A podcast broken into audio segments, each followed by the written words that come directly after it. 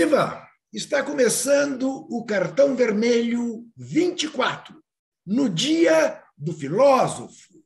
Dia, portanto, para homenagear um filósofo chamado Sócrates, que jogou um bolão. E como?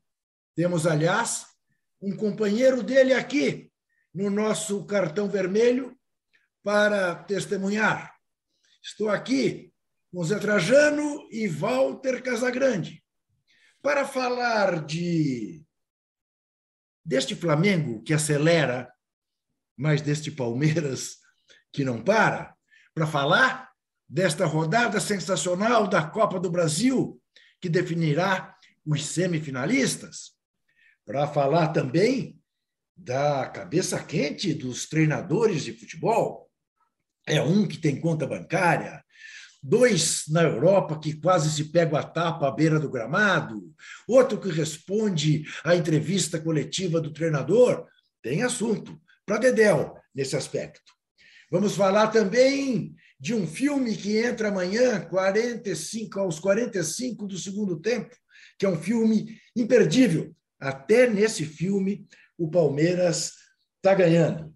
Vamos falar também da nova fake news sobre o funcionamento das igrejas. Acredite você ou não, que tem gente dizendo que se Lula vencer, as igrejas evangélicas serão fechadas. Isso que o Lula foi presidente do Brasil durante oito anos e jamais fechou uma igreja sequer. A nossa enquete é muito simples. Você acredita que o Corinthians vai ficar entre os quatro do Campeonato Brasileiro? O Corinthians acabará o Campeonato Brasileiro no G4? Veja, não estamos perguntando se o Corinthians vai se classificar na Copa do Brasil. A pergunta é mais simples. O Corinthians vai ficar no G4? Eu começo perguntando a Walter Casagrande o quê? Se o Corinthians vai ficar no G4 ou se foi muito bom ser parceiro de um filósofo. Você escolhe o que você vai responder e, se quiser, responde as duas perguntas, Casão. Não, vou responder as duas. Fala Juca, fala Trajano, beleza? De novo, nós aqui, prazer imenso. Eu acho o seguinte: eu acho que o Corinthians não fica entre os quatro. Eu acho que nesse momento o Corinthians tem, ah, tem mais torcida, como sempre teve, mas o, o, time, a bola não acompanha o número de torcedor, a, o apoio que a torcida dá, sabe? É, lota estádio como sempre lotou, mas em outras épocas a torcida sempre era dessa maneira e tinha um time dentro do campo que fazia com que ela tivesse motivo para isso. A torcida do Corinthians está indo lá porque é apaixonada pelo Corinthians. Então ela vibra como sempre vibrou, mas ela olhando para o campo, ela não tem motivo nenhum para vibrar do jeito que ela vibra para incentivar do jeito que ela incentiva e nem para ir, na realidade. Mas o torcedor do Corinthians vai, vai continuar indo, vai até o fim do campeonato, mas não está vendo retorno. Hoje a torcida é muito melhor que o time. Né? E o Corinthians nunca funcionou dessa maneira. É, é, é, erra quem, quem fala assim, é, mas o Corinthians sempre, é, mesmo com um time ruim, é campeão, mesmo com. Não, não é verdade. Não é verdade. O time do Carilli, por exemplo, não jogava bem, mas era compacto, tinha uma estrutura. Era a tática do Carilli, aquele ali. Então o Corinthians ganhou títulos com o Carilli porque ele tinha aquela tática. Hoje, o time do, do Vitor Pereira, na minha opinião, não tem nada. Não tem nenhuma base, não tem uma espinha dorsal. Nós estamos em agosto. Meu, quando o cara vai ter uma espinha dorsal do time? Nós temos dois caras, vai. Cássio e Fagner. Dali para frente, a gente não sabe quem é quem vai jogar. Enfim, essa é a parte do Corinthians. Agora, com, com o Magrão é outra história, né, Juca? O Magrão é outra história. O cara, é, o cara era genial. E você jogar do lado de um cara genial não é uma coisa simples, como as pessoas falam. Pô, joga do lado do, do gênio que é fácil. O gênio tem cinco opções na cabeça. Seis opções na cabeça. E o outro que está do lado tem que imaginar qual dessas seis que ele vai fazer para você no meu caso, tabelar com o cara, né? Mas eu peguei uma, eu tive uma estratégia que ela funcionou maravilhosamente bem. Eu não tentei adivinhar qual era a, a jogada que ele ia fazer. Eu me posicionava para ele me ver. Porque como eu sabia que a primeira jogada dele seria comigo, então ele tinha que me ver. Agora, o jeito que ele ia fazer, se ele ia dar de calcanhar, de tapa, de cabeça, aí pouco importava. Ele tinha que me ver, porque eu sei que o gênio, ele me vendo, ele ia dar a bola da melhor maneira possível para eu fazer a jogada com ele. Ele não ia jogar de qualquer jeito. Então, ele me vendo, a jogada já, já saía. Essa foi a estratégia que arrumei para poder jogar um lado de um cara que, é, não só como jogador, mas como cidadão brasileiro e como jogador, pensando como cidadão, muito diferente de todos os outros. Eu sigo, eu aprendi muito com ele, Chuca, né? Aprendi muito com ele. E eu acho que a minha a minha evolução de exato, de não desistir até hoje da, das minhas ideias e me posicionar como eu me posiciono hoje, porque eu aprendi com ele, porque eu tenho certeza que ele ia estar junto com nós nessa parada. Dia 11 de agosto ele ia estar lá. Tenho certeza. Eu ia passar Trajano, na casa dele, a gente ia junto. José Trajano, responda a nossa enquete e responda o que foi morar ao lado do filósofo Sócrates. Bom, vamos por partes. É, é, um grande abraço para todos, Juca, Casão, pessoal que tem prestigiado a gente. E a todos, né? Porque agora você tem que ter. Né? O Casão usa, a gente é mais velho tem uma certa dificuldade. É, Bom, respondendo à enquete, eu acho que não fica. Eu acho que eu assino embaixo, Casal. Não, entre os quatro, não. Do jeito que está ladeira abaixo, é difícil você cravar alguma coisa positiva. Né? E também incluindo, não está na enquete, mas incluindo só um pitaco em relação à Copa do Brasil, vai ser muito difícil o time que não chuta para o gol fazer dois ou três gols lá fora. É isso? Muito bem. Ora, morar do lado, morar com o Magrão, com o Sócrates, em Firenze, são as coisas mais loucas da minha vida e mais sensacionais. Porque aí eu pude conhecer de perto, no convívio diário, uma das pessoas mais generosas que eu conheci na minha vida. Né? Nós tivemos um convívio assim fraterno, né? eu morei na casa dele, ele me ajudou muito, né? a gente conversava muito, a gente era muito parceiro, e ali eu conheci uma figura super generosa, genial, um grande amigo. Eu sempre, quando falo dele, me emociono muito. Agora, foi uma experiência única, né? Porque você morar em Firenze, no alto de um morro, ao lado do Magrão, a gente tomando cerveja o dia inteiro, é, ouvindo música, preparando o baile de carnaval. Me lembro que ele preparou o baile de carnaval, pintou coisas na casa, decorou com serpentina, gravou músicas de carnaval, e eu ajudando ali, onde assistente técnico, né? É. E tem a história famosa da lança perfume, né? Já escrevi sobre isso na revista Placar. Depois de tudo pronto, ele falou: Trajano, carnaval sem lança-perfume não dá. Eu digo, o que, que depois de lança-perfume? Não tem música serpentina, tem tudo aí para as pessoas. Então, não, não. Aí tinha um amigo da Regina, então, mulher dele, que era um cabeleireiro lá em Florença. Eu vi, descobri, olha, coisa do gênio, né? Descobri como, como me livrar dessa e a gente tem lança-perfume na festa foi lá comigo, lá no, no cabeleireiro, esqueça o nome dele, falou: vem cá, você não tem laque aí sobrando? Veja negócio de Ah, sim, laque, tá bom. Comprou uma caixa de laque colorido, várias cores. Era, é tipo nossa perfume, assim, que mulher botava no cabelo e tal. Todo mundo que entrava na festa, ele fazia duas coisas. Os jogadores da Fiorentina foram para a festa de carnaval de terno e gravata. Veja você. Cada gravata é daquela, né? Gravata italiana. E ele ficava com a tesoura na mão. O cara entrava, ele pimba, cortava a tesoura. Eu me lembro do Antonioni, que foi um dos maiores jogadores da história da Fiorentina, se ajoelhar, pedir pelo amor de Deus. Foi minha mãe que deu essa aqui no meu aniversário, custa caríssimo, ele não quero saber. Bom, de carnaval com, com de gravata não, não, não funciona. Então teve essa história, muito, muito. Né? Olha, que figura, que saudade. Já, já imaginou trocar lança perfume por laque? deve ter sido realmente dose para leão. Ô, Casão, Casão o, o, Flamengo, o Flamengo disparou. Bom, eu quero responder também a enquete para que ninguém diga que eu fiquei em cima do muro.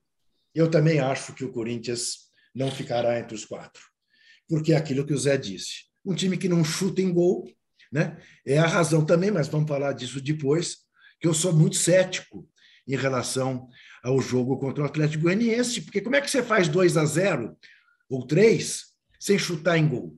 é complicado, é difícil, mas enfim. Então, eu não acredito que o Corinthians fique no G4, mas quero falar ainda de Campeonato Brasileiro. Queria saber de você, Casão. Uh, a gente olha, esse fim de semana, não, o Palmeiras não jogou uma grande partida contra o Corinthians, é inegável que não. O Corinthians até uh, jogou melhor que o Palmeiras em determinados momentos, mas o Palmeiras é aquilo: certeiro, quando tem a chance, faz, né? não se abala mentalmente o tempo todo, joga do mesmo jeito, ganhou mais três pontos, está nove pontos à frente do Flamengo, que está atropelando e jogando um futebol de novo muito gostoso de se ver. Né? E aí põe o time reserva, mas no time reserva do Flamengo você tem o, o Marinho de uma ponta, você tem o Cebolinha na outra ponta, né? aí tem esse menino Vitor Hugo, que parece é, um jogador muito promissor. Enfim, se acredita ainda, Casão, que o Flamengo possa desbancar o Palmeiras nesse Brasileirão? Não, eu não acredito por, por, por vários motivos. É, primeiro, é, o Palmeiras, por exemplo, esse final de semana vai jogar Palmeiras e Flamengo, aqui Sim. no Allianz Parque. Sim. O Palmeiras vai treinar a semana toda. O Flamengo vai se matar com o Atlético Paranaense para ir para a final da, da Copa do Brasil, né? É, é, é, semifinal, não é? Isso. É. Então, vai se matar lá com o Atlético Paranaense. Aí você vai me falar, pô, mas domingo meteu 5 a 0 com o time reserva. Mas o Atlético Paranaense estava com o time reserva. O, o time reserva do Atlético Paranaense é infinitamente inferior ao time reserva do Flamengo. Agora, o time titular do Atlético Paranaense, cara, é, é um time forte, bem armado. Não é um time simples de você ir lá e, e, ganhar o jogo e se classificar com tanta facilidade. Não vai ser, vai ser uma guerra mesmo. E já tem uma rivalidade criada entre Flamengo e Atlético Paranaense. Não vai ser um jogo só difícil, vai ser um jogo pesado, marcação dura, entrada dura. Não vai ser uma coisa simples. Então eu acho que o Flamengo, no final de semana contra o Palmeiras, possivelmente o Dorival venha com um time misto. Porque se o Dorival quer escolher uma coisa mais fácil, é tentar ganhar a Copa do Brasil e tentar ganhar a Libertadores. Porque no, no brasileiro, ele vai ter que fazer um esforço mental e físico absurdo. Porque o Palmeiras tem que perder, gente. Não é só o Flamengo ganhar. O Flamengo está ganhando, mas tem nove, tem nove pontos atrás do, do, do Palmeiras. O Flamengo tem que ganhar. E eu acho que vai continuar ganhando, porque é time bom. Mas o Palmeiras tem que perder. O Palmeiras não perde, na minha opinião, quatro jogos no segundo turno não perde quatro jogos no segundo turno, na minha opinião. Então, se não perde quatro jogos, esquece. Porque o Palmeiras precisa perder pelo menos quatro jogos e o Flamengo ganhar, além desses quatro, continuar ganhando depois para ser campeão. E eu, nós estamos falando de disputa Flamengo e Palmeiras, que eu acho que é essa mesmo. O Fluminense ficou para trás no domingo, o Corinthians hum, já não contava mesmo com uma disputa de título, estava ali por acaso. O Corinthians estava ocupando um lugar ali por acaso. Então eu acho que não tem eu, eu, acho muito difícil. Não vou falar que não tem nenhuma chance, porque o futebol acontece coisas loucas, né? Mas ao mesmo tempo que acontece coisas loucas, o futebol é lógico também, às vezes. Você tem que olhar o Palmeiras e falar assim, cara, o que, que eu posso falar? O Flamengo pode ser campeão? Pode. Mas eu vou olhar a realidade e falar assim: o Palmeiras, para mim, não perde quatro jogos no segundo turno. Não perde. Essa é a minha opinião. O Palmeiras não perde. E outra, o Palmeiras, na minha opinião, atropela o Flamengo. Atropela no sentido, ganha do Flamengo no final de semana e o campeonato já era. Aí acabou. Eu só queria colocar um dado, viu, Juca, no que o Casão falou. O próximo jogo do Palmeiras, é depois do Flamengo, é o Fluminense. Sim. Não é? Isso. Se o jogo do Fluminense fosse antes do Flamengo, e o Fluminense ganhasse. É, aí era outra né? história. Aí seria uma outra história, porque aí o Flamengo, opa, seis pontos. Eu ganhando vai ficar três. Aí eu vou entrar com tudo, não com time misto, como o Casão está imaginando. Mas é o contrário, o Flamengo pega primeiro, antes do Fluminense. O campeonato pode ser decidido. Também concordo que o Palmeiras não é time de perder quatro jogos. Se o Palmeiras passa pelo Flamengo e passa pelo Fluminense, babau, acabou o campeonato. Ô, ô Trajano, não precisa, se o Palmeiras ganhar do Flamengo e não perder para o Fluminense, já era. É, mantém seis pontos. É, empate não dá. Não, na verdade, na verdade, vou te dizer uma coisa, Casão. Eu, eu, eu acho que se o, se o Flamengo, se o Palmeiras empatar com o Flamengo mantiver os nove pontos, e mesmo que empate com o Fluminense, é, sim, já tá Né? E eu estou de acordo. Ele teria que... que perder os dois jogos. Isso. É uma, é uma coisa muito difícil. É muito difícil. É, é quase e Mesmo assim, hein, Ju? É. E mesmo assim ficaria na frente ainda. Isso. Agora, é impressionante né, a gente ter a avaliação de um time é, que tenha essa, essa fortaleza, né? É, sem, sem que você diga que é um time espetacular, né? que é um time que tem um cara que é um gênio que decide. Né? Quer dizer, o gênio que decide é o Scarpa, é, que nem é tão gênio, nem tão decisivo, que não jogou contra o Corinthians e mesmo assim. Ó, oh, Juca, dá uma olhada. No primeiro turno, os três primeiros jogos do Palmeiras no primeiro turno foram: perdeu para o Ceará em casa, Isso. empatou com o Goiás fora e Isso. ganhou do Corinthians em casa. Isso. O segundo turno ele ganhou os três. Isso. No segundo Isso. turno, ele já ganhou os três. Aí, porque as, pessoas, é, porque as pessoas falam assim, pô, mas todo time tem um momento ruim no campeonato. Para mim, o momento ruim do Palmeiras foi lá no início. Já passou. Já foi, já foi já um passou. momento ruim. Porque o Palmeiras começou o segundo turno fazendo nove pontos, cara. Ô Zé, uh, não está no nosso roteiro, mas eu queria te ouvir. Eu não sei se você teve a mesma sensação que eu. Eu fiquei muito feliz em ver a torcida do Vozão que me que me desculpe, em ver o Fortaleza sair da zona do rebaixamento. Porque será um pecado, né? O, ver o Fortaleza caindo para a Série B depois de tudo que fez ano passado, né? Era, era um acontecimento que ninguém esperava, né? O Fortaleza ficar lá na lanterna durante muito tempo. Mas aos pouquinhos foi né, se liberando, se soltando e tal, e teve esse confronto regional ali contra o seu maior rival. Agora, mesmo saindo, porque o trabalho do técnico do Bolsonaro é muito legal, o Ceará é um bom time também. Também. O Ceará joga bem. Além do Ceará, na forma do Palmeiras, foi o time que ganhou do Palmeiras da primeira rodada, não foi? No Isso, campeonato? exatamente. O Ceará foi. 3 a 2 Então, é, é, eu sei que você lamenta e pede desculpas ao torcedor do Ceará, mas eu gostaria que os dois não passassem por isso. O Ceará não está passando, o Fortaleza está tá se livrando. Mas é, é legal, eu, eu, gosto muito do, do. Andou se reforçando, andou vendendo jogadores. Futebol cearense passou a pedra no, no futebol baiano, né? Em termos de, de prestígio. No baiano e no pernambucano, né, Zé? No, principalmente hoje... no pernambucano, né? Isso. No pernambucano, que não tem nenhum time mais na Série A. Então, é, a rivalidade lá é sadia, é legal. E salve Fortaleza, que está se livrando. Agora, eu queria falar uma outra coisa, lembrar. É, não sei se a gente fala agora ou fala depois, eu deixo até para o cartão vermelho, porque não está no nosso roteiro, mas não posso deixar passar batido. Eu já vi coisas, eu tô, vou fazer 76 anos, já vi coisas inacreditáveis nesse mundo. Mas a cada dia a gente é mais surpreendido. Quem mora no Brasil, então, com esse cara que está aí, esse, né, essa figura nefasta que descomanda o país, surge qualquer coisa. Mas o Fittipaldi ser candidato a senador na Itália, por um partido de extrema-direita, olha, é inacreditável. Tudo a ver com a trajetória dele recente. Mas a notícia me pegou assim, em cheio. Eu falei, não é possível. Agora tudo pode acontecer. Primeiro, ele tem que pagar as dívidas brutais que ele tem aqui no Brasil, né? Por isso que ele vai ser lá, tentar ser lá, né? É. Tá oh, só uma coisa, vai. Já que fugiu um pouquinho do roteiro, eu vou que fugir só um pouquinho.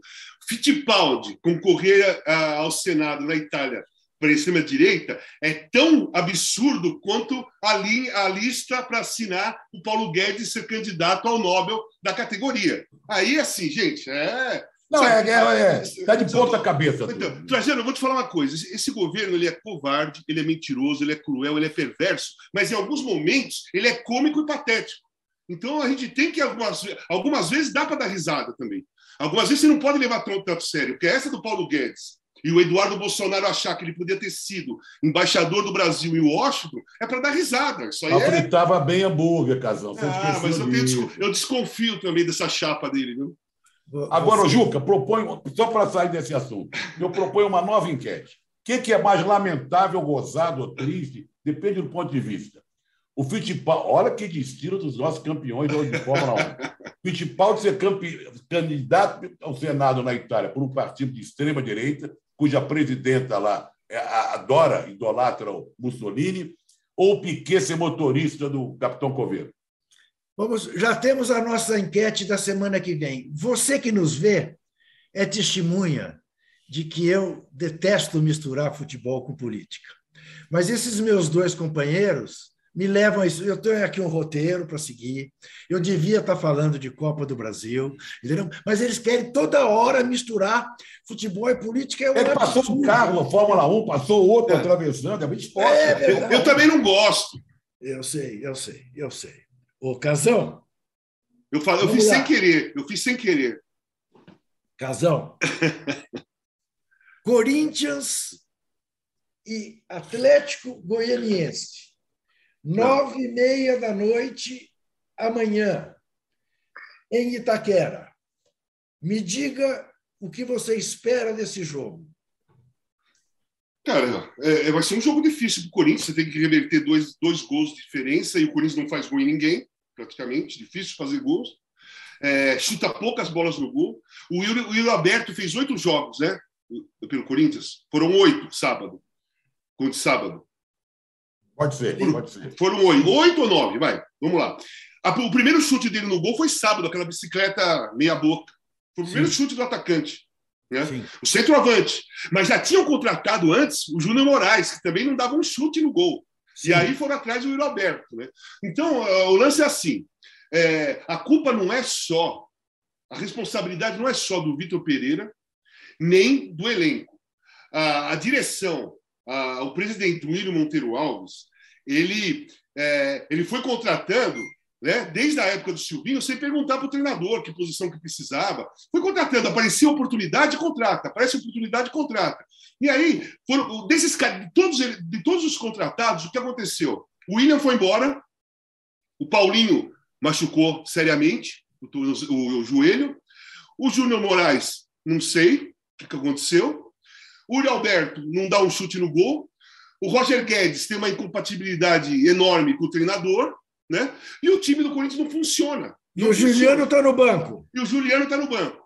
O time do Corinthians não funciona, não tem força. O time do Corinthians não passa personalidade para quem está assistindo o jogo. Não estou falando nem para corintiano, né? Porque a gente fica assistindo o jogo. Casão, mesmo assim, vejo... mesmo assim, diante do Atlético Goianiense, não dá para fazer dois golzinhos, se é que vai chutar é, para gol. Lógico que dá, mas vai dar, vai dar se o Corinthians acompanhar a torcida que vai lotar o estádio. Sim. Mas o, o, esse time do Corinthians não está conseguindo acompanhar uh, o apoio da torcida. Daqui a pouco, se o Corinthians perder, se o Corinthians não classificar na Copa do Brasil, você vai ver que essa torcida vai parar de apoiar vai cansar. A, torcida do Corinthians apoia porque ela, ela quer ser campeã, ela quer, ela gosta do time. Mas na hora que ela percebe que o time não responde para ela, não dá o pretexto ou motivo para ela apoiar, ela começa, ela vai ficar raivosa. Raivosa no bom sentido. Eu não quero que, que vai ameaçar ninguém, não é nada disso. Mas vaiar no, no estádio, reclamar, é, xingar, ela tem todo o direito de fazer e ela está com esse direito, hein? Se cair fora da Copa do Brasil, ela está com esse direito. Se, se, o, se o Corinthians não classificar, ela pode ir no estádio, lotar sempre a arena e vaiar o jogo inteiro, porque esse time do Corinthians está merecendo ser vaiado há muito tempo. Não é vaiado porque a torcida vê alguma expectativa, estava vendo alguma expectativa. A Libertadores já foi. Campeonato Brasileiro já foi.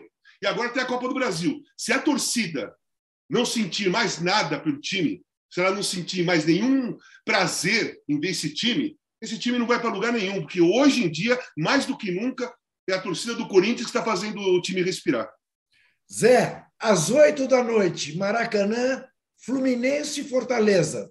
Fluminense ganhando de 1 a 0. Foi uma surpresa nessa derrota de 3 a 0 do Fluminense. Né? O Inter jogou bem. E o Fluminense vinha numa trajetória legal, empolgando. Mas no Maracanã, a torcida também tem comparecido. Está muito favorável o momento no Fluminense, mesmo com essa derrota de 3 a 0. Sabe, a, os torcedores estão gostando, se comunicam, estão prestigiando. Bons jogadores em ação, jogadores jovens até, mostrando bom futebol.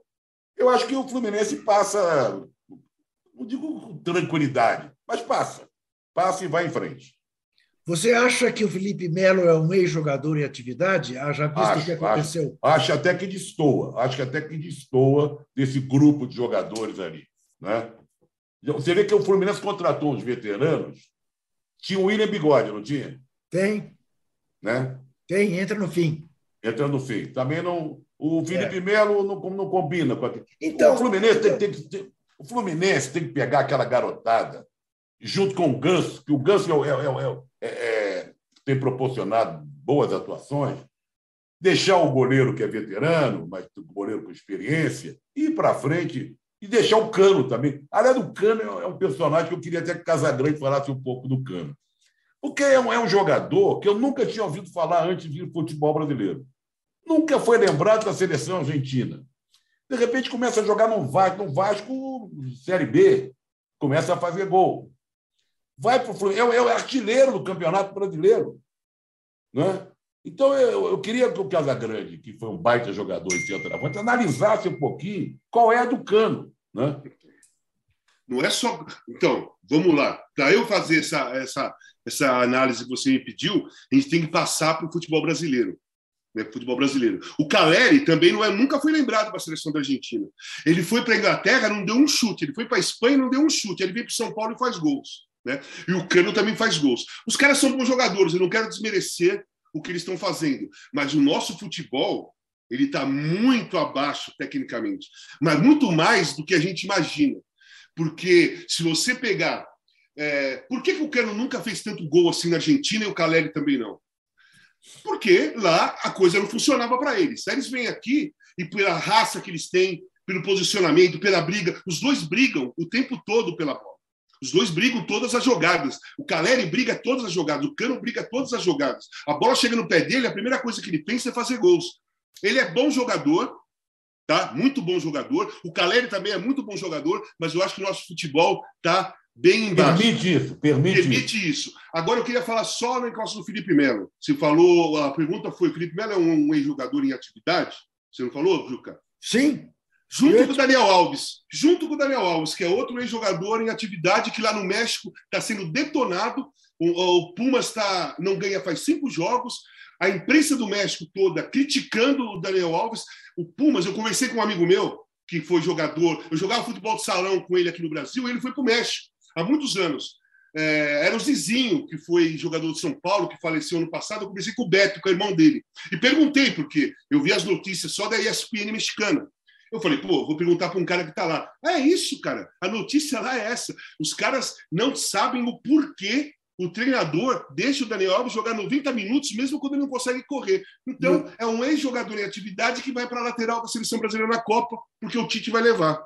Então, só para lembrar de ex-jogador em atividade, eu fui buscar esse que, esse pelo menos, é, a gente tem que prestar atenção, porque ele vai para a Copa, né? Olha só. Eu fico só imaginando o MAP em cima do Daniel Alves, num eventual França e Brasil. Não, você não, não precisa pegar, não precisa pegar pesado. Pensa em Inglaterra e põe o Sterling lá. Põe o Sterling lá. Eu exagero. Não, não, eu digo mais. Pega um cara da Sérvia, um rapidinho lá da Sérvia, isso. e mete em cima dele, pô. É, é isso. É isso. Olha aqui, a nossa enquete está dando o seguinte: 32% apenas acreditam que o Corinthians fique no G4. 68%, portanto, dizem que não. O Rodrigo Rabelo diz o seguinte: grandes mestres. Ainda bem que consegui chegar a tempo de ouvi-los. Vocês trazem bons ventos. Muito obrigado, Rodrigo. Já o Zinato. O Zinato me faz o seguinte, ô Zé Trajano. Casão faz falta comentando as partidas. Ah, quem dera ter Casagrande jogando no Palmeiras nos anos 1980. Teria sido muito bem-vindo. Saudações palestrinas. Ô, Zinato, você não quer mais nada. Como, como, como, se dizia antigamente, mamar na vaca você não quer. Não, como, diz, como falava o personagem do Jô Soares, muito amigo, né? Muito amigo. Nos anos é. 80, não, né? Nos é. anos 90, tudo bem. Né? É. Na época que começou a ganhar. Agora, lá nos anos 80, que a democracia é. corintiana Estava do outro lado, eu ia ficar na, no, do, do, do, lado do Palmeiras, que, era, que não era uma equipe boa naquela época, pô. Mas, Ui, amigo, hein? O meu nome dele, Juca. Zinato. Zinato. Ele, ele não prestou, não deve ter visto um programa uns dois para trás, quando o Casagrande falou de um baita jogador do Palmeiras, que é um dos ídolos dele, o Leivinha. Sim. Né? Nos anos 80, quem, quem jogava muito lá era o Leivinha, ao lado do César. Né? Eu acho que 70, os anos 70. Nos anos 70, né? É, nos anos 80 era, era o Palmeiras estava fraco. Estava é, naquela um... draga, né? Tava na é, draga. draga. Aragonês. Isso, é por isso Ara, que desenterrou essa, hein? Aragonês. Aragonês, olha só. Aragonês foi demais, hein? Não, foi, foi o primeiro jogador boliviano que veio para cá. Não pensa que você vai se livrar, não, Casão. Tá bom. Ah. Eu vou deixar, eu vou deixar o jogo da quinta, América e São Paulo, para o Zé, mas quero saber amanhã, nove e meia, Atlético Paranaense Flamengo, Arena da Baixada, com o Flamengo por aqui, fera ferida, tomaram de cinco, tá bom? Era o time reserva. O que espera o Flamengo? O que o Filipão pode fazer contra o Flamengo amanhã, nove e meia da noite? Nada? Não, o Flamengo vai sofrer muito amanhã. Porque é. conhecendo, nós conhecemos bem o Filipão. A, a, a, a preleção dele amanhã vai ser tapa na mesa, né? Tapa na mesa. Jogar a motivação dos caras lá em cima jogar que é o jogo da morte, falar que é final de Copa do Mundo. É aquele negócio que o Filipão sabe fazer muito bem, além de ser bom treinador, sabe fazer isso muito bem. Eu acho que o, Palmeiras, o Flamengo vai sofrer muito amanhã. Pela marcação pesada, pela chegada pesada dos caras. Não estou falando que o Atlético vai apelar, não. Não é apelar. É jogar pesado, marcação dura, né? chegar junto, dividir, dividir forte. É isso que o Flamengo vai encontrar lá. Eu acho que vai para os pênaltis. Viu? Eu, jogo, eu, não tenho favorito desse jogo, não, Juca. Porque esse 5 a 0 não tem nada a ver com o jogo de, de, de lá no, que vai ser é. no, lá no, no, em Curitiba.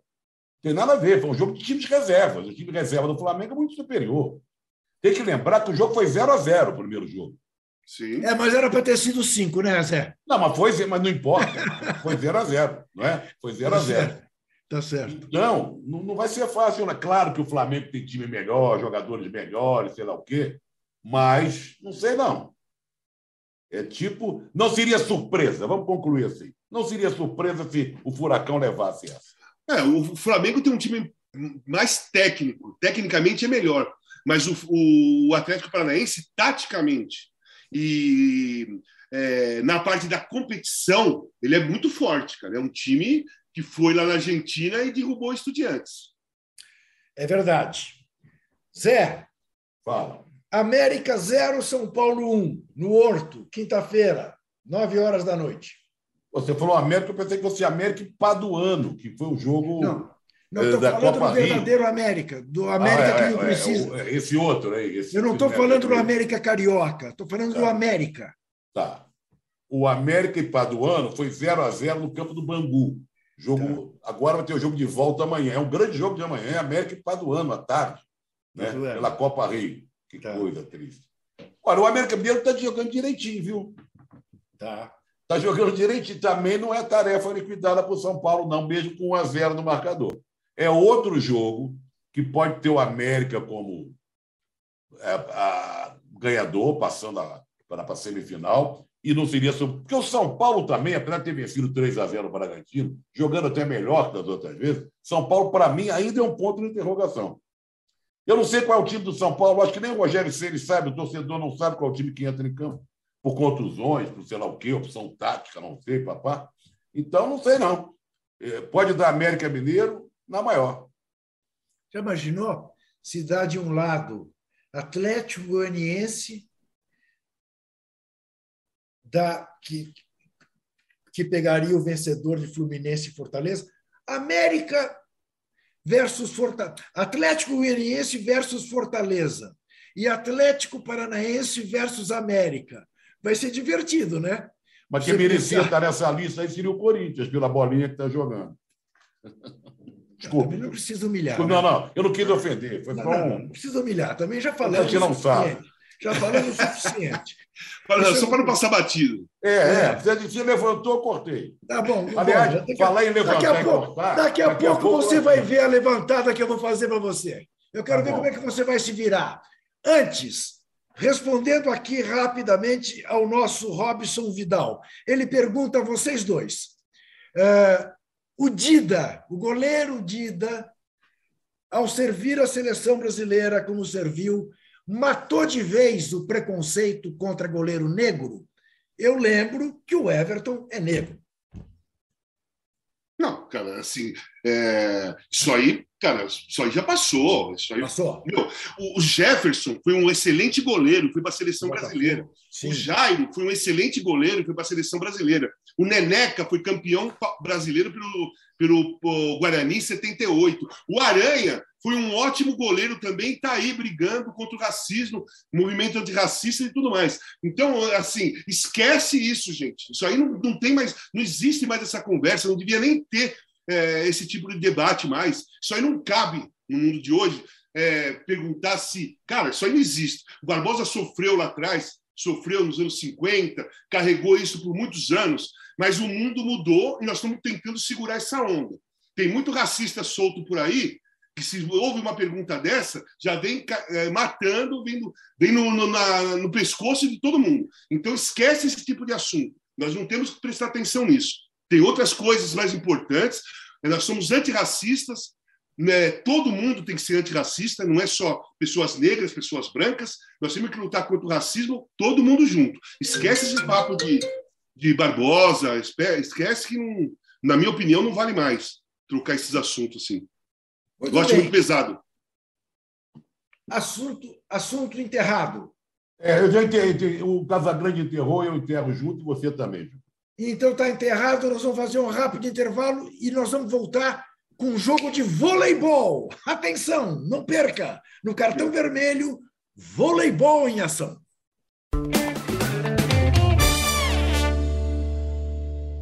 Eu chegava da escola, por exemplo, e ele estava sempre no sofá da, da salinha, a gente chamava a saleta, que ficava entre a cozinha e o quarto dele, e os nossos quartos, tocando violão. O violão era uma extensão do braço do meu pai, porque ele passava o tempo inteiro com o violão no, no colo, no braço, tocando. Mesmo conversando, ele estava conversando aqui, mas estava dedilhando, tocando alguma coisa. Ele é assim até hoje. Você fazia um silêncio em casa, você ouvia o violão dele. chegava em casa, eu ouvia aquele violão tocando, me dava um. Ai, cheguei em casa. A música tá no DNA da, da família Gil, porque tá no DNA do Gil.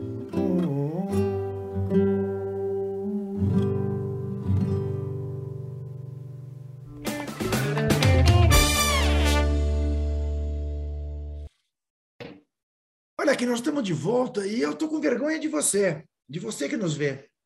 Porque o Rubão acaba de puxar minha orelha dizendo: você não está pedindo like? Os likes estão muito poucos. Ora, essa é muito boa. Quer dizer, você está vendo o programa, está nos prestigiando, mas está com preguiça de pegar o seu dedinho e ir ali no positivinho e, e dar um like? Ora, não faça isso conosco. Dê um like. Dê um like, porque tem muito mais. Tem até um jogo de vôlei para você. Imagine você um jogo de vôlei em que esteja. Um jogo de vôlei misto. Misto, ok?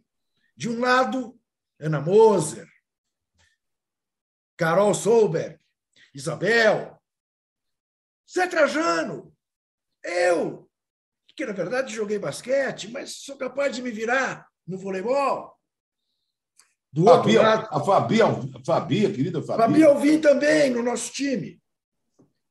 Do outro lado está lá o Maurício Souza, está lá o Wallace, está lá a Ana Henkel, Raquel, Ana, Ana do vôlei. Aí eu levanto a bola.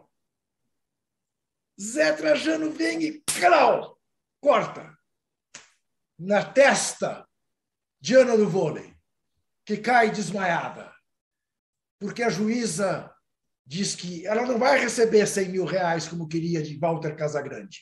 Ela tem que pagar 10 mil. Zé Trajano e eu corremos para o abraço.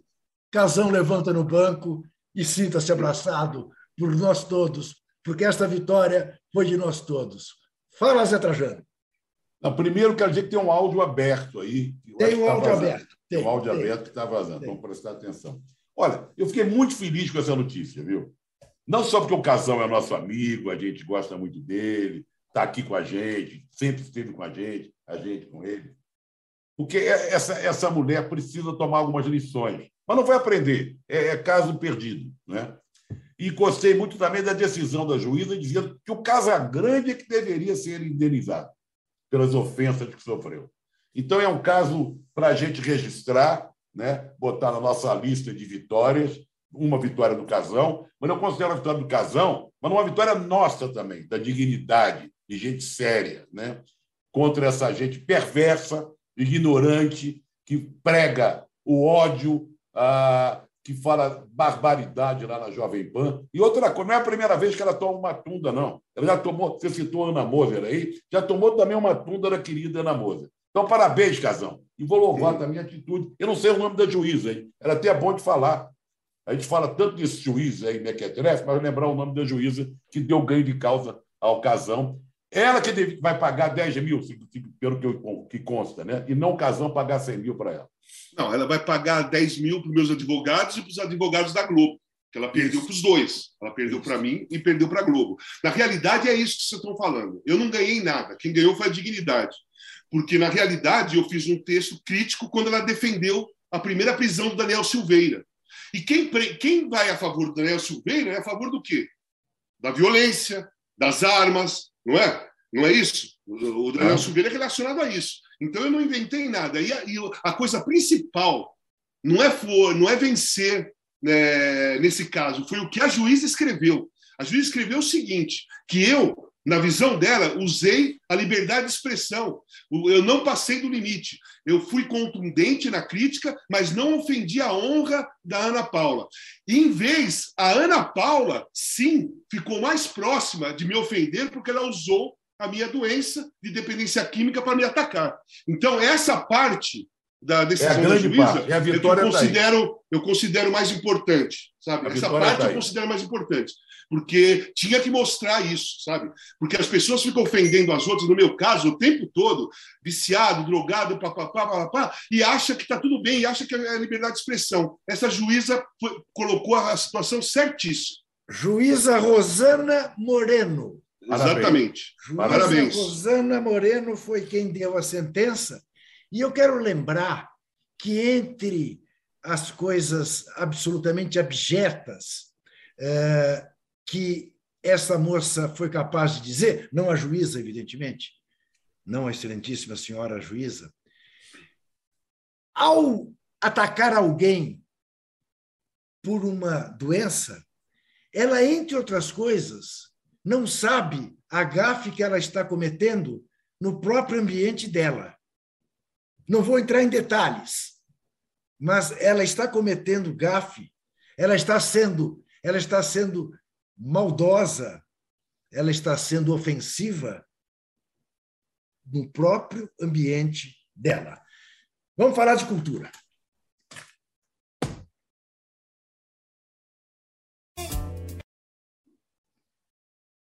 Eu estou aqui com esse livro, já que hoje é dia do filósofo, eu quero lembrar o livro do Andrew Dunny, Doutor Sócrates, que é uma belíssima, uma belíssima biografia pela editora Grande Área, Doutor Sócrates de Andrew Dunny. Ah, eu recomendo vivamente.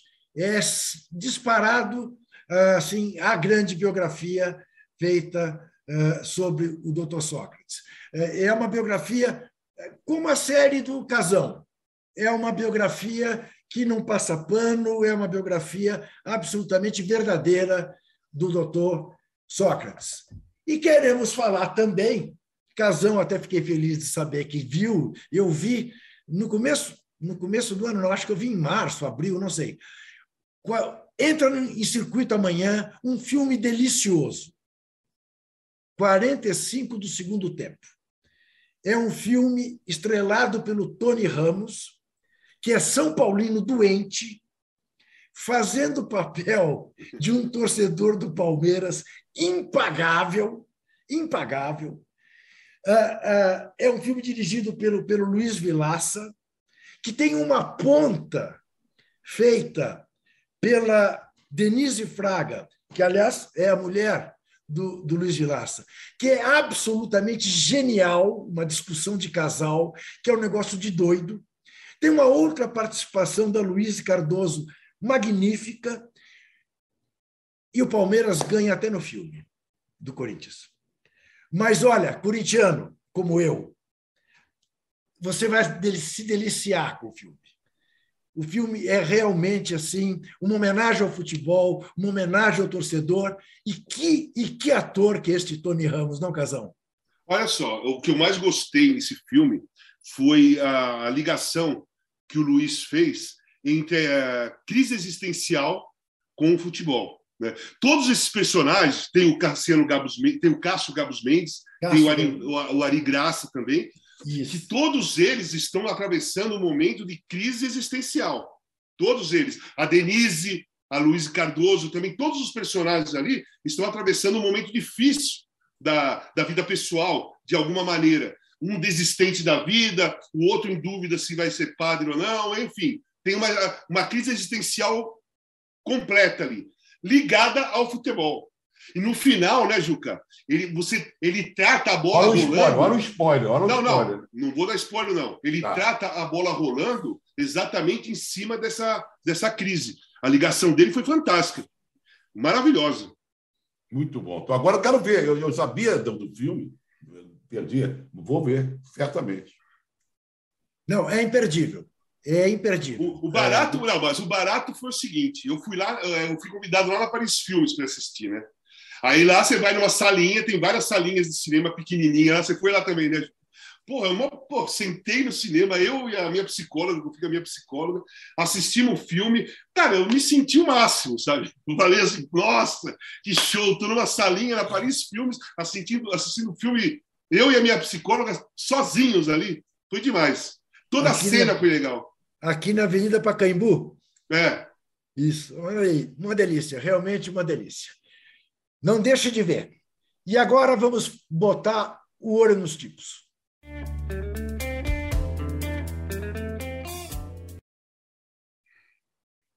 Na semana passada, eu me lembro da gente ter comentado aqui a reportagem magnífica publicada na revista Piauí, que, aliás, já está aberta no UOL, sobre a Jovem Pan, a Jovem Clã. Muito bem. O pessoal da revista Piauí fez um filmete chamado Bolsopan em Ação. Eu até publiquei no meu blog ontem. Se alguém quiser ver, está lá no blog. É, é um dos meios para se ver. E que mostra todas as contradições do pessoal que faz o pingo nos is que na verdade devia se chamar Lágrimas a, a perder crocodilo, de lágrimas de crocodilo. Lágrimas de crocodilo. É, porque realmente é uma coisa. Mas então mostra como o Moro era o herói e virou o vilão. Como uh, o indulto uh, para os presidiários era uma coisa absolutamente arbitrária e virou louvável quando o senhor sociopata concedeu a graça ao deputado Daniel Silveira. É, olha, é um videozinho curto, dois minutos e meio, mas é de você se deliciar. Não deixe de ver também que vale a pena. Mas eu, em regra, quando falo no olho dos tipos, o Zé Trajano tem alguma outra recomendação a fazer. É o caso? Não, eu tenho, mas eu, eu, eu, quero mudar um pouco o roteiro, porque eu não sei onde se encaixa, se na cultura, se na efeméride. Tem a ver. Não é? Hoje nós já estamos virando a mesa mesmo, e tem muito a ver com o casão.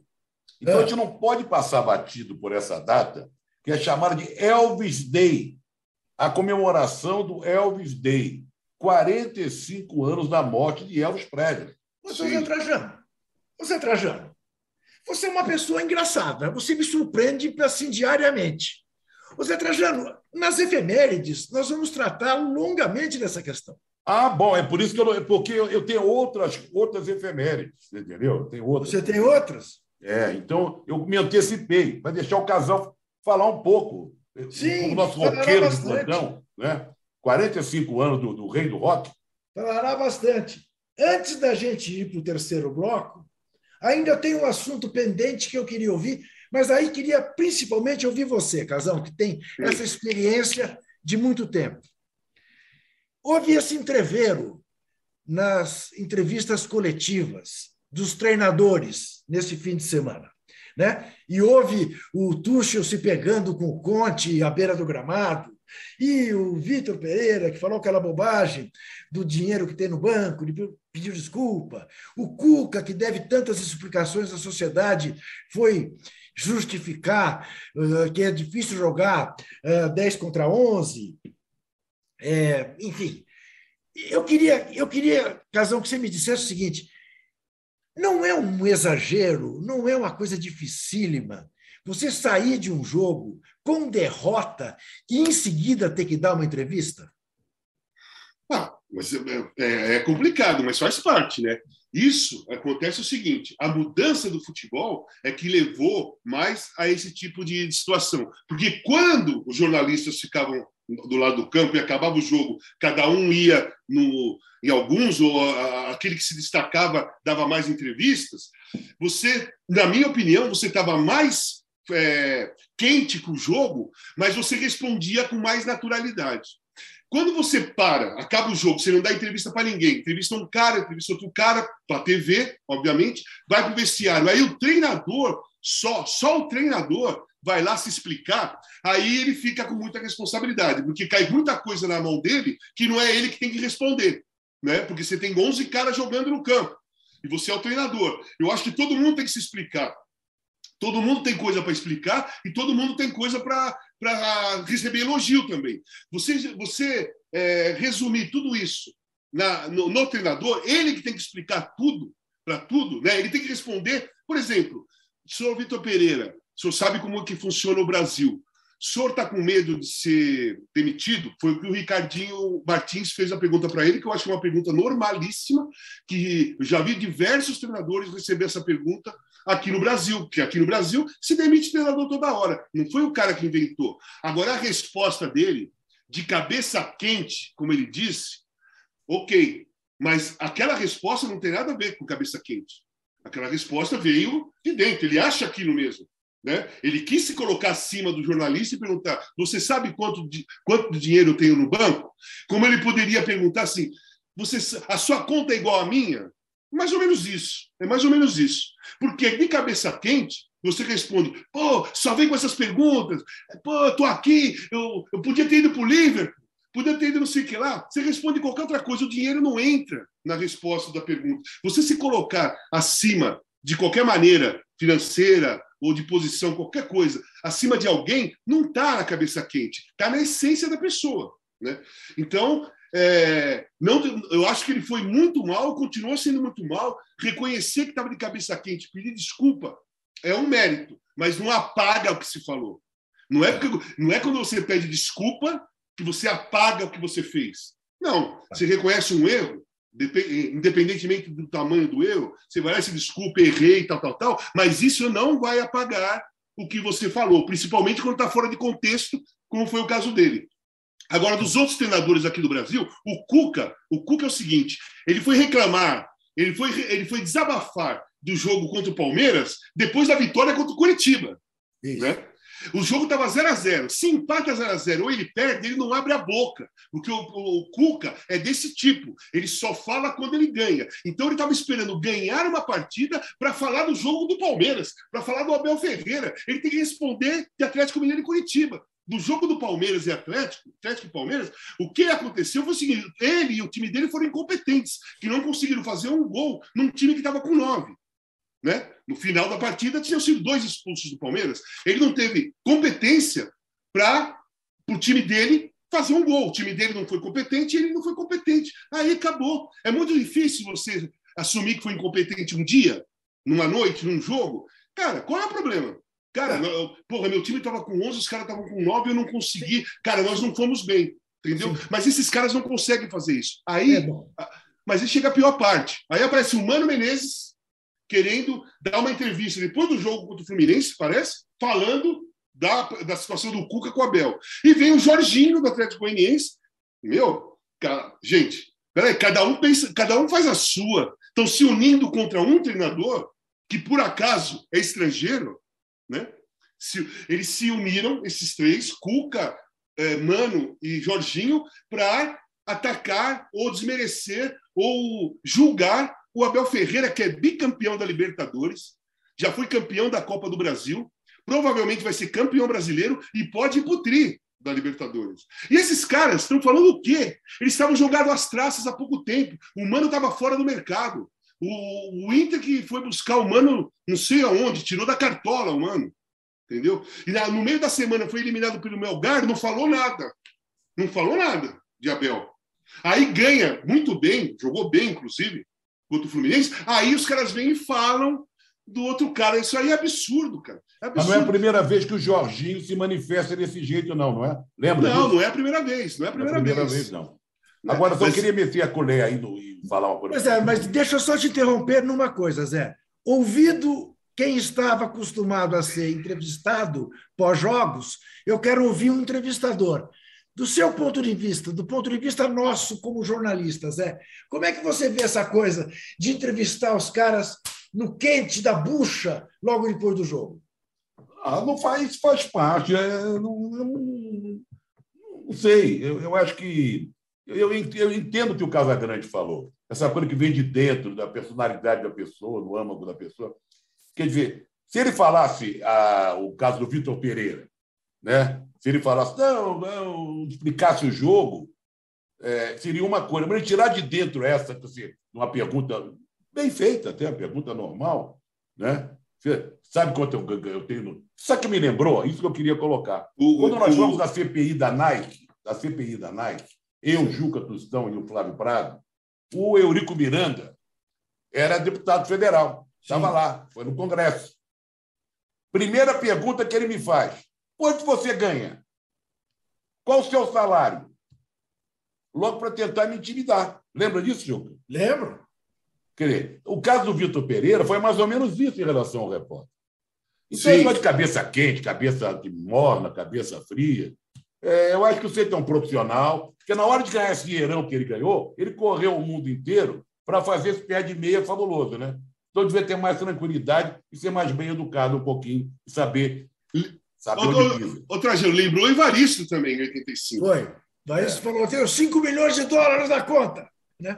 E o Ricardo, o Ricardo. Mas a pergunta foi a mesma. A pergunta Isso. foi a mesma. Senhor Evaristo, o senhor está com medo de ser demitido? Eu estou preocupado com os 5 milhões de dólares que eu tenho no banco. Foi o Evaristo e eu, eu lembrei até, também teve o Ricardo Teixeira, que quando perguntaram para ele se ele estava com medo de receber, de ser empichitado na CBF, ele respondeu: é, Eu sou rico, não tenho medo de nada. Mestre Armando Nogueira escreveu uma coluna dizendo: Sou rico, uma ova, fiquei rico à custa da CBF. e era isso mesmo. Né? Aquela matéria da Piauí, da Daniela, da menina, que fez da Daniela lá em Mônaco, né? Ó, o André Plihal está assistindo a gente aqui, de que o programa está ótimo. André... Você sabe que eu gravei Bola da Vez sexta-feira. Ah, é? é? André, André Plihal está com um sorriso daqui a aqui, depois de domingo, eh, mas está eh, preocupado com o jogo de Belo Horizonte. Um beijo para André Pirral. Nós vamos fazer um rápido intervalo e vamos voltar com as efemérides de Zé Trajano. Até já.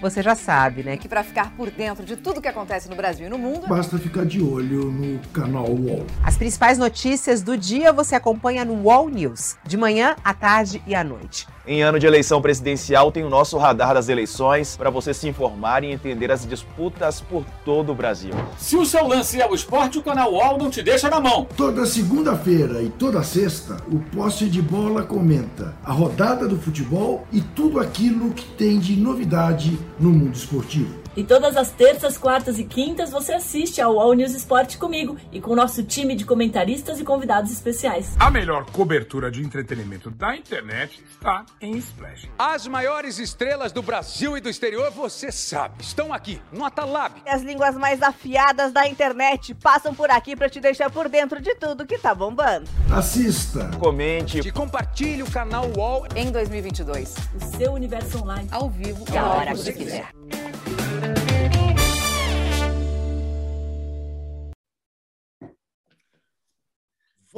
Assistir, dê o joinha, dê, diga, mostre que você está gostando no nosso cartão vermelho, como o André Plihal, que é um cara exigente. Né? Olha, aumentou aqui a diferença dos que não acreditam no Corinthians no, no quarto e no G4. Não, manteve-se. Não, manteve. 68 a 32. 68% não acreditam que o Corinthians fique no G4, 32 fiéis acreditam, 32% dos, de fiéis acreditam que o Corinthians permanecerá. Ô Zé, eu vou fazer primeiro uma lista aqui das efemérides. Eu tenho pacote grande hoje, o pacote é, é grande de efemérides. Para que você escolha o que você vai querer comentar e o Casão. Casão caiu, mas o Casão já volta. Não, não, não caiu da cadeira, caiu. Não, caiu, sim, caiu aqui do nosso, do nosso link. Milor Fernandes faria 99 anos. Morreu em 2012, nesta data, aos 88. Posso começar não, por ele? Não, quer dizer, morreu nessa data, não. Ele faria 99 esse ano. Milor Fernandes é o cara que, entre 70 milhões de frases brilhantes, um dia escreveu: Imprensa é oposição, o resto é armazém de secos e molhados. Pode falar, Zé. Não, essa frase, essa frase é, é brilhante e a gente costuma usar muito, né? Principalmente no momento que nós estamos vivendo, né? Cabe muito Isso. bem. Mas eu queria falar do, de, um, de, uma faceta do Milor Fernandes, é, porque o Milor foi tudo um pouco, né?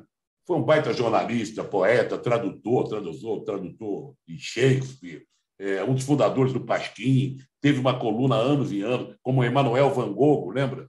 Grande desenhista, tudo, tudo que intelectual de mão cheia, os maiores intelectuais que nós tivemos aí, já que ele, tá, ele faria 99 anos, desde o século passado. Mas ele foi um dos primeiros jogadores de frescobol. Foi. Aí, essa faceta dele, talvez tenha sido o precursor do frescobol nas praias brasileiras. Jogava lá em Ipanema. Então, eu quero é, é, saudar o Milô não só como poeta, tradutor, intelectual, essa coisa toda, mas como um grande jogador de frescobol. Inventor do frescobol. Madonna irmão de Hélio Fernandes, irmão de Hélio Fernandes, foi um jornalista muito conhecido, jornalista que é, fundou a Tribuna de Imprensa, é bom lembrar disso, que morreu com 100 anos, né, Hélio Fernandes? Morreu sim, sim, né? sim.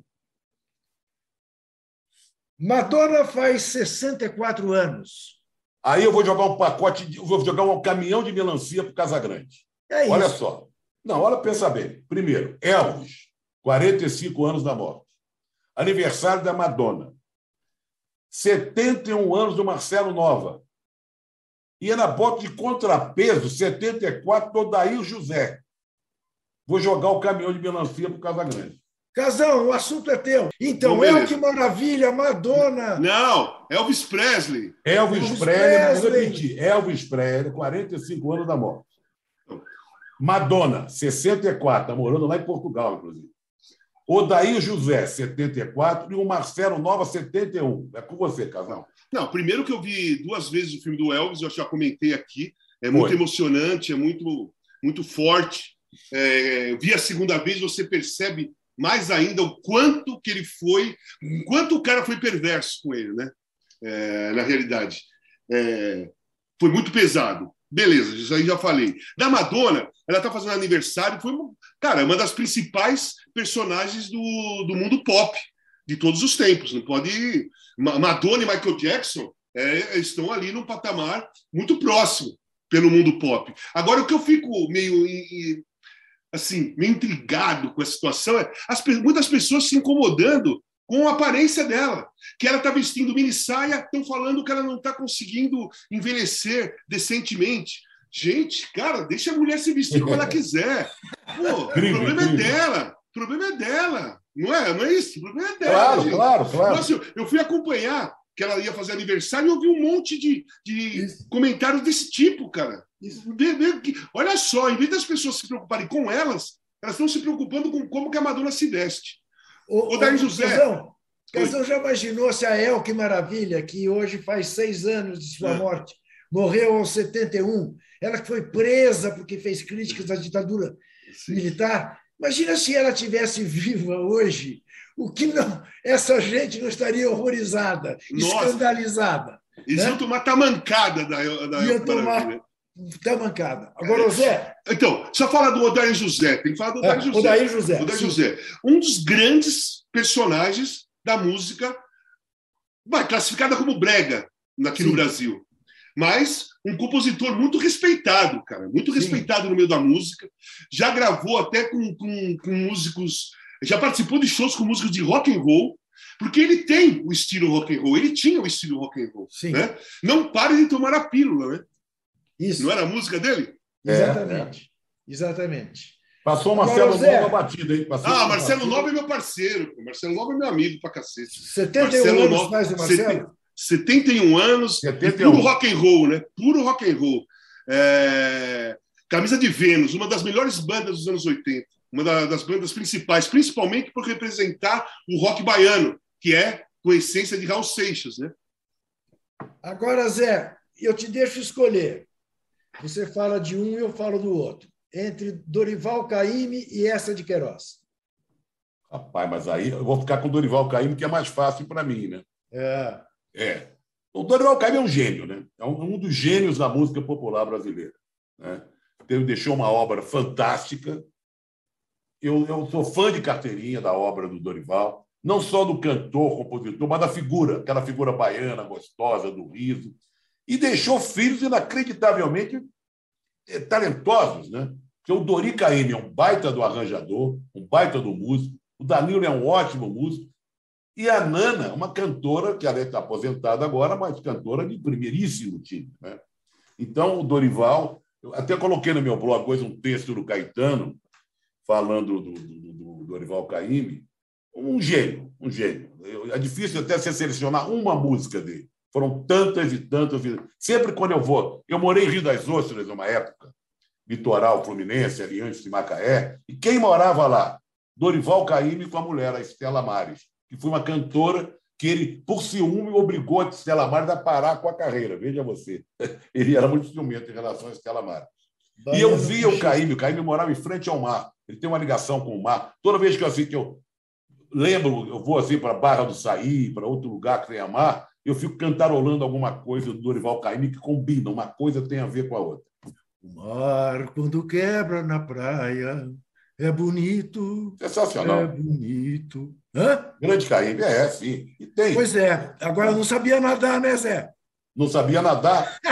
e o homem da casa era a Estela Mares, porque o Caymmi mesmo fortão, com aquele vozeirão, mas quem dava as cartas era a Estela Mares, né, mulher? Caymmi morreu no dia 16 de agosto de 2008 aos 94 anos de idade. Bom, o, o, pessoal, o Cajano falou que quem dava as cartas era a Estela Mares, né? Convenhamos aqui, na maioria das casas, quem dá as cartas são as mulheres. Exato, né? são as Estela Mares da vida, né? É, vamos, é. vamos reconhecer essa parada. Olha aqui, há 122 anos morreu essa de Queiroz. Morreu há apenas 54 anos. Esqueça você que é jovem, que esteja nos vendo, aquilo que a escola te obriga a ler, e você fala, ah, mas que coisa mais chata, então. Pegue essa de Queiroz, o Primo Basílio, os Maias, o crime do Padre Amaro, o que for. Pegue um livro desse e leia como se você estivesse vendo uma série na televisão, como se você estivesse vendo uma novela de que você gosta, e você vai ver que você não vai conseguir largar. Além de ser uma usina para o teu vocabulário. Para você que queira escrever, para você que goste de redigir, é uma coisa assim, absolutamente. É um, o Essa de Queiroz, se escrevesse em inglês, seria comparado ao Shakespeare, seria comparado aos grandes autores das línguas uh, anglo-saxãs. Então, eu sei, eu sei porque eu também passei por isso na escola. Davam, às vezes, prematuramente certos autores por obrigação né, do currículo escolar, e você pegava a bode deles. Pegue essa de Queiroz sem bode, que você verá como vai te enriquecer. E quero registrar, porque há que se registrar, que há seis anos, com cem anos, morria João Avelange, que morreu em desgraça, né, porque é, teve que abdicar de ser presidente de honra da FIFA, teve que abdicar de ser do Comitê Eterno do Comitê Olímpico Internacional, porque denunciado em processos de corrupção na Suíça. Ele que durante muito tempo foi presidente da CBD e era sogro de Ricardo Teixeira. Coisas da vida. Muito bem. Vamos... Como é que está o joinha? Como é que está o joinha aí? E a... Eu acho que o joinha aumentou. Aumentou o joinha. Mas diz aqui alguém quem? Ah, o Nu, Lorde do Abismo. Sugiro assistir série da Flu TV, Chico Guanabara, indicada pelo Observatório Racial, que desmente a notícia, o fake news, sobre pó de arroz do livro de Mário Viana. Olha, tá aí. Mário Filho, Mário Filho. Mário Filho, né? Você Mário falou Mário Filho. Viana, com dois N's, que era o juiz.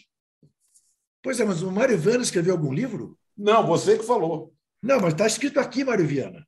Ah, não, então não, então não. Mário Viana era, era mais de dar porretada nas pessoas, que ele foi da Polícia Especial. Isso. Né? Era um homem muito forte, grosso para chuchu. Apicou. Agora, no livro, ah, sim, o negro no futebol brasileiro faz a brasileiro, que, que era um jogador do América, que foi comprado pelo Fluminense. Isso, isso. Ele era negro. Isso. E como ele foi jogar no Fluminense, que era um clube de elite, ele, com medo de sofrer um racismo, eh, represália e tal, ele colocava pó de arroz para parecer mais branco e tal, e não, e não passar, não sofrer as consequências. Muito Esqueça bem. o nome dele agora. Muito bem. O meu cartão vermelho vai para Silas Malafaia, este deputado que não tem vergonha na cara e inventou a história que correu. Juca, Juca, Juca, vou, vou fazer um senão. Você quer falar Marco Feliciano. Silas Malafaia é o pastor. Você tem toda a razão. Você tem toda a razão, José Trajano. Mas também dá cartão vermelho que ele merece, dá para os dois. Sim, sim, sim, não, mas, mas, mas, mas, mas tem que dar pelo motivo certo. Claro, tá. Pelo então começa certo. tudo de novo. Vamos, vamos Marcos Feliciano, que inventou a mentira de que, sob um governo Lula, as igrejas evangélicas seriam fechadas. A prova da mentira está nos oito anos de gestão do Lula, em que não se fechou nenhuma igreja, até porque a liberdade de culto é uma coisa garantida na Constituição brasileira. Não tem presidente que tenha o poder de fechar igrejas. Agora, dá a medida de como esta gente vai querer fazer uma campanha porca, baseada em mentiras, como fez quatro anos atrás, com o kit gay, com a mamadeira de piroca e tal. Pelo amor de Deus, não caiamos nessa de novo. Então, o meu cartão vermelho é para Marcos Feliciano. E o seu é para Emerson Fittipaldi, não é isso, Zé Trajano? Emerson Fittipaldi, candidato ao Senado pelo Partido Nazista lá da Itália. Esse merece o único problema com aquele narigão, bater no narigão dele, cortar esse. esse olha a sacanagem que eu estou falando, deixa. Ele merece, assim como o Piquet. Eu lamento muito que. Eu, agora falando tristemente. É, é, muito desagradável na vida da gente você ter ídolos que te decepcionam, sabe? Eu cansei de brigar com pessoas, Piquet contra a Senna, e sempre tive o Emerson eh, como um ídolo, grande ídolo do esporte brasileiro. Depois de alguns tempos para cá, já fiquei muito entristecido com o comportamento dele, como tenho ficado no Piquet. Mas essa de ser candidato na Itália por um partido de, extrema-direita, para mim, é cartão vermelho com todas as letras. E, finalmente, Casão tem algum cartão vermelho? Ou é o de sempre? Não, é o de sempre. Eu vou dar até o dia da eleição, vai ser cartão vermelho para o presidente Bolsonaro. Você pode escolher. Dias, 45 dias de então, cartão vermelho. Cartão vermelho. Você pode escolher que ele tem um, ele tem um, um pergaminho de situações que você pode colocar como cartão vermelho aí. O Casão, você sabe que isso me lembra? Hum. Quando eu fazia na Rádio CBN, o CBN Esporte Clube, a gente todo dia dava o prêmio, toda, toda sexta-feira dava o prêmio Osmar Santos da semana. Tá? E às vezes não tinha ninguém que se destacasse. E eu dava para o Zé Roberto Guimarães. Eu dizia, por que não sei? Mas ele há de estar fazendo alguma coisa bem feita. Nesse Exatamente momento. isso. E é o inverso. Não, só que assim, não, só que para ele eu sei, sei, mas ele pode estar tá fazendo alguma coisa perversa nesse momento. Ele, ele, ele certamente. Olha, tem uma, tem uma, tem uma, tem uma nesse momento. A falta de vacinas para crianças de 3 a 5 anos. É. E a falta de vacinas contra a varíola do, do macaco. Só me incluir essa aí na lista, a de hoje. Olha aqui. Agradeço ao Tiago Linca, que diz que gosta muito do Confesso que Perdi. Acabou 67 a 33. acreditam 67% que o Corinthians não vai para a, a, não vai ficar no G4. Lembro que a próxima edição do Cartão Vermelho é na próxima terça-feira, dia 23 de agosto, às 3 horas da tarde, que hoje às 18 horas no canal UOL tem o UOL News, amanhã tem o UOL News Esporte com Zé Trajano e com o âncora Eduardo Tironi, na sexta-feira, às 9 horas da manhã, o âncora Eduardo Tironi ancora o posse de bola com Arnaldo, Mauro e Joe. A produção do nosso cartão vermelho é de Rubens Lisboa, que está que tá feliz da vida. O cara chama Lisboa e torce para o Palmeiras. É, você vai entender. Rubens Lisboa é o produtor. A operação é de Davi Pio, de Letícia Lázaro, de Roger Melo. A distribuição de vídeo de Bruno Brasil, de Marina Paulista e de Sara Oliveira. A edição é de Carol Escobar e de Felipe Virgili. Até terça. Um abraço. Um abraço, valeu. O cartão vermelho tem a apresentação de Walter Casagrande Júnior, José Trajano e Juca Kifuri, produção de Rubens Lisboa, operação de ao vivo de Letícia Lázaro e Roger Melo, coordenação de Carolina Escobar e Fabrício Venâncio e direção de Felipe Virgili. Antoine Morel é gerente geral de Move, Vinícius Mesquita é gerente geral de UOL Sport e Murilo Garavelo, diretor de conteúdo do UOL. Você pode ouvir esse e outros podcasts em uol.com.br/podcasts.